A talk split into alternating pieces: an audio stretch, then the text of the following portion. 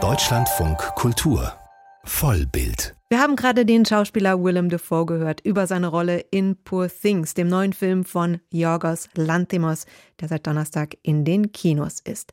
Das ist diese Emanzipationsgeschichte einer weiblichen Frankenstein-Figur Bella Baxter. Und diese Bella Baxter wird von Emma Stone gespielt.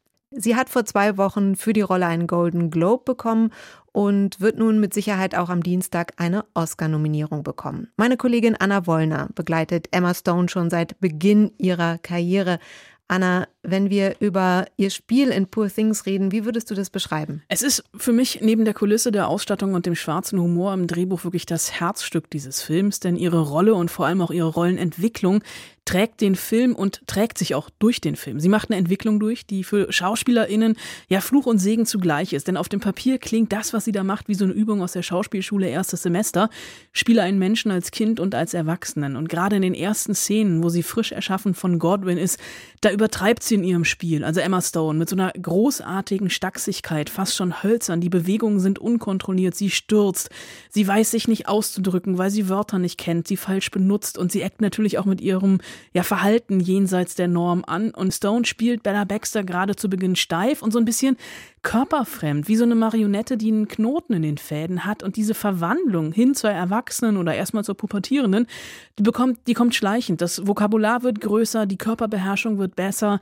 Und das ist dann auch der Moment, in dem sie ihre Sexualität entdeckt und die auslebt mit ihrem Liebhaber Wedderburn und später als Prostituierte in Paris. Und diese Sexszenen, die wir da sehen, die sind sehr wild, sehr explizit, sehr direkt zumindest für das große amerikanische Kino. Und Emma Stone spielt das alles mit einem wahnsinnigen Mut und auch einer Offenheit, die naiv wirkt auf der einen Seite, aber kalkuliert ist auf der anderen. Und das hat ihr eben nicht nur den Golden Globe eingebracht, sondern wird ihr auch mindestens die Oscar-Nominierung bringen. Es wäre ja nicht ihre erste Oscar-Nominierung. Sie war 2015 als beste Nebendarstellerin für Birdman nominiert, hat zwei Jahre später dann den Oscar bekommen für La La Land. 2019 nominiert für The Favorite, auch ja ein Film von Yorgos Lanthimos. Sie ist gerade mal 36 Jahre jung. Talent ist natürlich wichtig, aber das ist schon außergewöhnlich, oder? Ja, das ist es. Und äh, das ist auch das, was Emma Stone für mich so einzigartig macht, weil dass sie so herausstechend ist, dass sie sich nicht oder kaum wiederholt in ihren Rollen.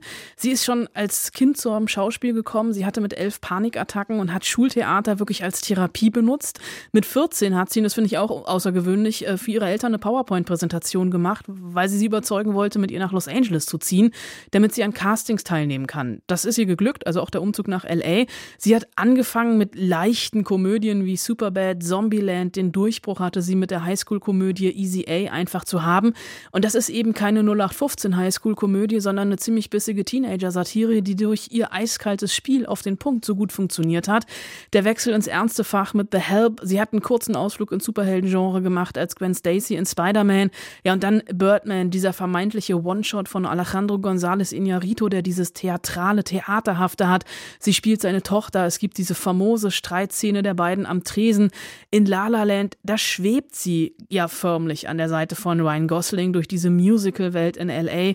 Die Rolle als junge Schauspielerin auf dem Weg nach oben mit Höhen und Tiefen natürlich autobiografisch geprägt und dann The Favorite, die erste Zusammenarbeit mit Lanthimos, auch hier schon das opulente, übertriebene, da noch ein bisschen im Schatten von Olivia Colman und Rachel Weisz und mittlerweile beherrscht sie einfach diesen Wechsel zwischen Mainstream und Independent Kino wie keine zweite. Unglaublich viele Filme, die du da schon erwähnt hast und das ist immer noch nur ein Auszug. Du hast Emma Stone ja auch mehrfach getroffen in den letzten Jahren. Wie hast du sie erlebt? Also dieser Ruhm ist so ein bisschen an ihr abgeprallt. Ich habe sie tatsächlich getroffen, das erste Mal 2010 in Toronto zu Easy A im Garten eines Mittelklasse-Hotels. Da saß sie noch recht verschüchtert vor dem Mikrofon. Da hatten wir auch noch eine halbe Stunde alleine, um zu reden. Heute, wenn überhaupt, kürzer und natürlich in riesengroßen Gruppen.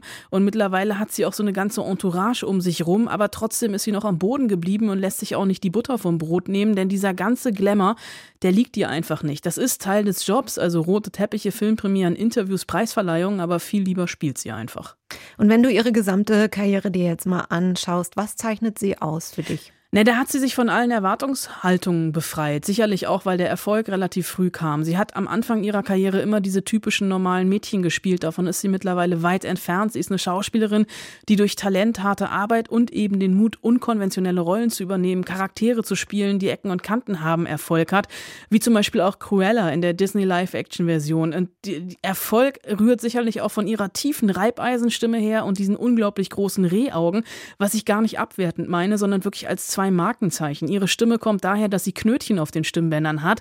Für die einen wäre das sicherlich ein Makel. Sie stand auch mal vor der Möglichkeit einer Operation und hat sich aber ganz bewusst dagegen entschieden, denn das Risiko, ihre Stimme komplett zu verlieren, war ihr einfach zu groß. Da hat sie lieber eine kratzige Stimme als Markenzeichen, als eine stumme Schauspielerin zu sein. Und dass sie morgens schon so klingt, als hätte sie zwei Flaschen Whisky und fünf Zigarren geraucht, finde ich auch einfach total charmant. Diese Stimme und auch Emma Stone an sich kann man erleben in Poor Things, der Film von Yorgos Lanthimos. Der läuft jetzt im Kino und am Dienstag wird sie dann aller Voraussicht nach auch für ihre Leistung in dem Film eine Oscar-Nominierung bekommen.